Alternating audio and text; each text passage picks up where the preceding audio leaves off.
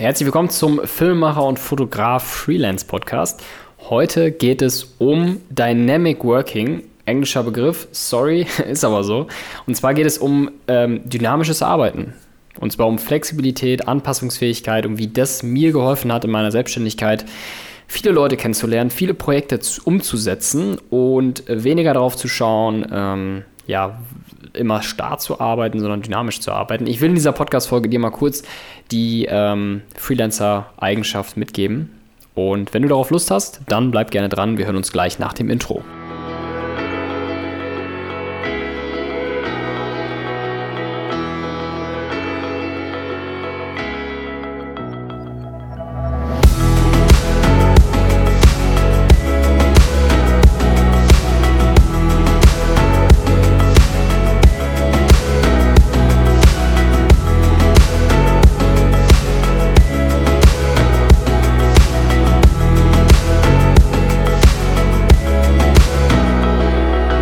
Dynamic Working ähm, heißt so viel wie dynamisches Arbeiten. In, auf Deutsch gibt es gar nicht so viele Inhalte dazu. Und letzte Mal, ähm, als ich lange Autofahren war zu einem Termin, bin ich auf, dem, auf den Gedanken gekommen, dass mir Dynamic Working, also sprich flexibles und an, anpassungsfähiges Arbeiten, mir unglaublich hilft, ähm, einfach weiterzukommen. Ja?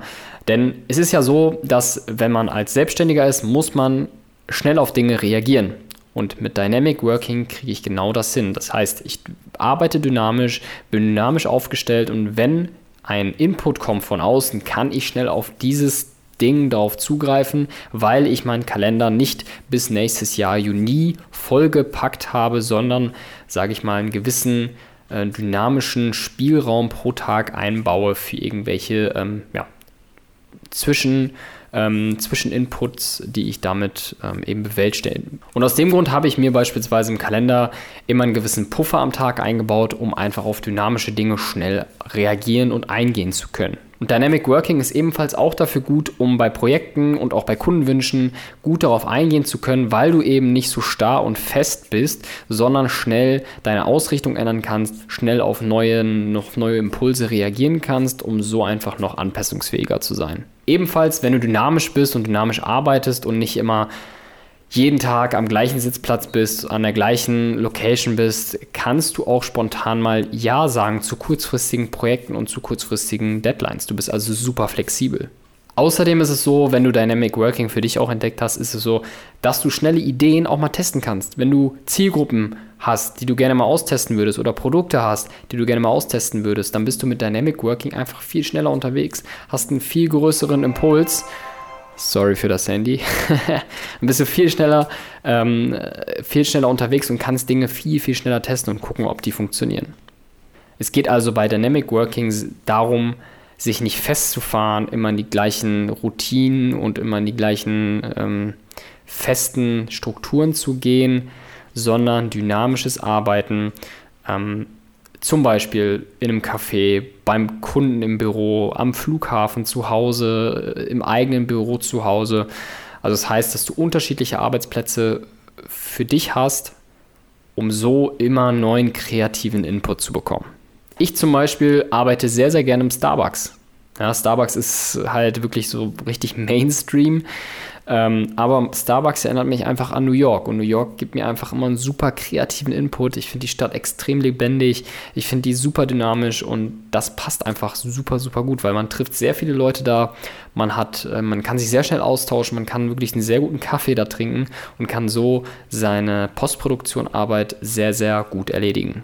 Und wichtig ist ja immer, es kommen ja immer Rückschläge. Die Frage ist, wie gehst du mit den Rückschlägen um und wie schnell kannst du darauf reagieren? Und wenn du Dynamic Working für dich entdeckt hast, ähm, ist es so, dass du auf diese Rückschläge, Rückschläge sehr schnell reagieren kannst. Und ebenfalls ist es so, wenn du so diesen, diesen ja, Lifestyle, kann man das sagen, oder diesen, diese Art zu arbeiten, also dieses dynamische, anpassungsfähige Arbeiten für dich entdeckt hast, dann ist es so, dass du auch nicht zu lang planen kannst. Also du kannst Max Projekte maximal sechs bis zwölf Monate planen. Dein Umsatzziel kannst du natürlich zwölf Monate bis sogar 24 oder 36 Monate planen. Aber alles andere, was am Tag selber passiert, ist mit Dynamic Working immer zweitrangig. Es geht darum, die Produkte zu finalisieren, aber auf einer dynamischen, flexiblen Art.